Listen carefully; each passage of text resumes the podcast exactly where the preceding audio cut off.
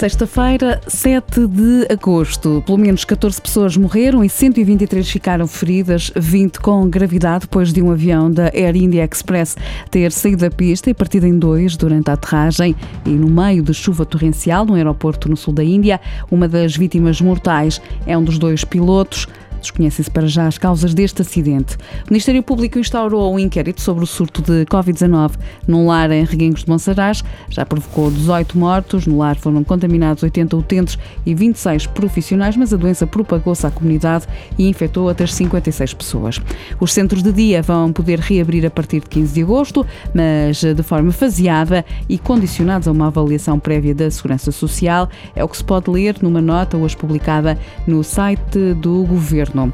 No pior eh, balanço da semana, mais 3 mortos e 290 infectados por Covid-19 nas últimas 24 horas. Há ainda 247 pessoas recuperadas da doença em relação aos dados de ontem. É hoje posto em liberdade Rui Pinto, o criador do site Football Leaks. Estava desde abril em prisão domiciliária. Está obrigado a apresentações semanais à Polícia Judiciária. Começa a ser julgado dia 4 de setembro por 90 crimes.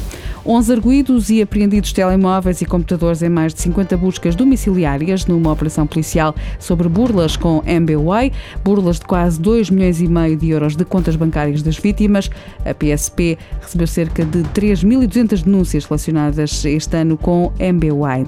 O incêndio no Conselho de Moncorvo, que começou ontem e foi dado como dominado ao início da manhã, reacendeu-se esta tarde, lavra com intensidade em duas frentes ativas, junto às aldeias de Adeganha e Cardanha. Subiu, entretanto, para 200 o número de bombeiros e outros operacionais a lutar contra as chamas no Conselho de Chaves, junto à localidade de Vilar de Nantes.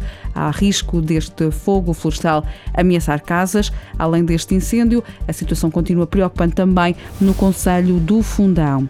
Julho de 2020 é, de resto, o mais quente em Portugal nos últimos 89 anos. O valor médio da temperatura máxima do ar foi de 33 graus, o mais elevado desde que há registros, segundo o Instituto Português do Mar e da Atmosfera.